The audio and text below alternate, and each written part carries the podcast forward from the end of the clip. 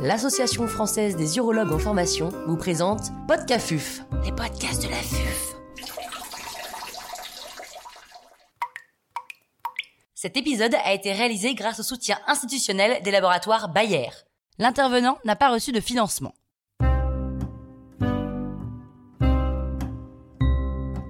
Trois points de stats et méthodos qui reviennent souvent dans les publications urologiques. Professeur Jacques Irani, chirurgien urologue à l'hôpital du Kremlin-Bicêtre, nous fait part de son expertise.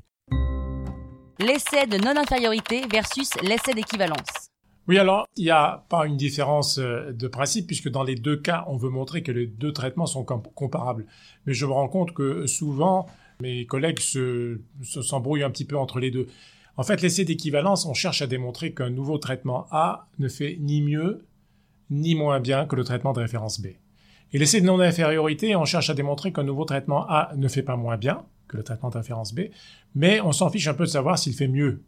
Donc euh, l'avantage d'un essai de non-infériorité, c'est qu'il y a besoin de moins de patients à inclure. C'est un peu comme dans les études de supériorité, les études bilatérales ou unilatérales.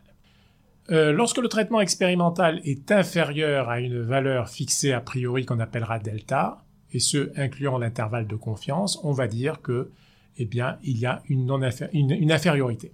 Alors c'est quoi cette valeur delta? Elle est très importante puisque la conclusion va dépendre de sa grandeur. Mais il faut bien savoir qu'elle est fixée non pas par les statisticiens, mais par les cliniciens. Donc il y a un consensus basé sur la clinique qui va décider de la valeur de ce delta, en dessous duquel on va dire qu'un traitement est inférieur à l'autre. Alors un exemple urologique récent, c'est l'étude Nimbus, une étude de phase 3 de non-infériorité qui a été lancée par l'EAU, que vous connaissez probablement, qui euh, essaye de savoir si un traitement d'instillation light par le BCG faisait aussi bien que le traitement classique. Eh bien, l'étude a été arrêtée suite à l'analyse qui a montré que le risque relatif de récidive était de 0,4 avec une bande supérieure de l'intervalle de confiance à 0,68 alors que le fameux delta était fixé à 0,75. Donc le résultat était nettement en dessous de ce delta et donc euh, le traitement expérimental était inférieur au traitement standard. Les scores de propension et appariement. Alors le fameux PSM, c'est-à-dire le Propensity Scores Matching, c'est quelque chose qui a explosé ces dernières années dans, dans la littérature médicale en général et l'urologie n'y a pas échappé.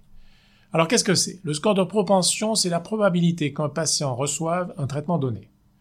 On considère que les patients ayant le même score de propension ont le même profil de facteurs de confusion qui peuvent être comparés comme s'ils avaient reçu le traitement par randomisation. Comprenez par exemple, si on parle du cancer de la prostate, qu'un homme de 80 ans avec des comorbidités ne va pas avoir le même score de propension qu'un homme de 50 ans euh, qui est en parfait état général. Donc, est-ce que ça permet de conclure à une causalité mieux que les autres euh, techniques euh, statistiques? Pas du tout. C'est un ajustement statistique certes intéressant, mais pas miraculeux. Une étude rétrospective reste rétrospective, même s'il a été ajusté grâce au score de propension. Alors c'est typiquement le type d'ajustement qui a été utilisé dans les études rétrospectives comparant la survie dans le cancer de prostate localisé après chirurgie et après radiothérapie. Qu'est-ce que sont les méta-analyses? Alors les méta-analyses, c'est une technique statistique qui permet de combiner les données venant de deux études ou plus, ça peut être beaucoup plus d'ailleurs, et euh, ça permet d'avoir plus de puissance pour évaluer euh, l'efficacité d'une prise en charge, ou ça peut être même également la tolérance. Peut-être que certains d'entre vous ont déjà écouté des cours de Richard Sylvester qui, à l'ESU ou à l'EAU, a fait des cours sur les revues systématiques et les méta-analyses et leur place dans les recommandations. En tout cas, si ce n'est pas le cas et qu'il les donne toujours, je vous le conseille. Alors dans les niveaux de preuve, en tout cas celle utilisée par l'EAU, le top du top, c'est la méta-analyse d'essais randomisés. Or, le problème, c'est que quand on dit méta-analyse, on sous-entend essais randomisés, mais par abus de langage, de plus en plus, on fait des méta-analyses d'études rétrospectives. Alors, je vous donne des exemples dans la littérature uro-oncologique. Première méta-analyse, dans l'exemple, c'est une méta-analyse classique d'études randomisées paru dans Lancet Oncology en 2016, sur un sujet qui a fait couler de l'encre et qui est euh, le bénéfice de l'adjonction de chimiothérapie à la suppression androgénique dans le cancer de prostate métastatique hormonosensible. Or, ça avait démarré avec le GTU 15 qui avait conclu que ce n'était pas significativement euh, intéressant.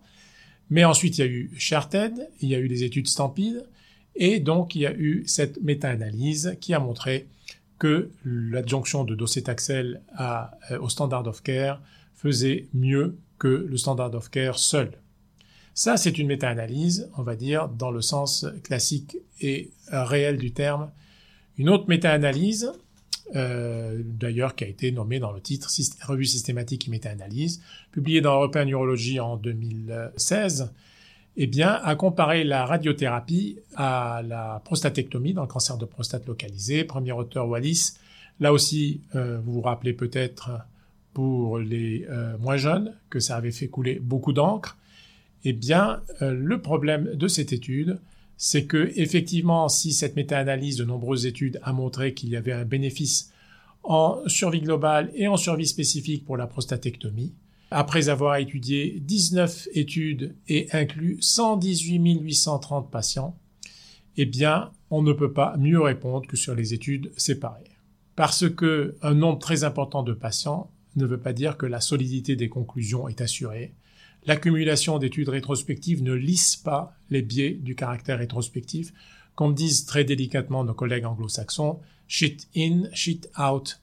Donc, euh, ce, que vous mettez, eh ben, vous allez avoir à la sortie peut-être même pire, puisque vous regarderez dans le matériel et méthodes de cette étude, les critères d'inclusion étaient variés beaucoup d'une étude à l'autre, les suivis variaient beaucoup, quand on comparait avec la radiothérapie, ça pouvait être de la radiothérapie externe, ça pouvait être de la chlorithérapie, ça pouvait être l'association des deux.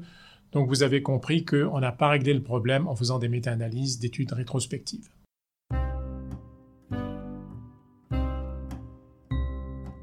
Un grand merci au professeur Jacques Irani pour ses conseils précieux. C'était Podcafuf, les podcasts de la.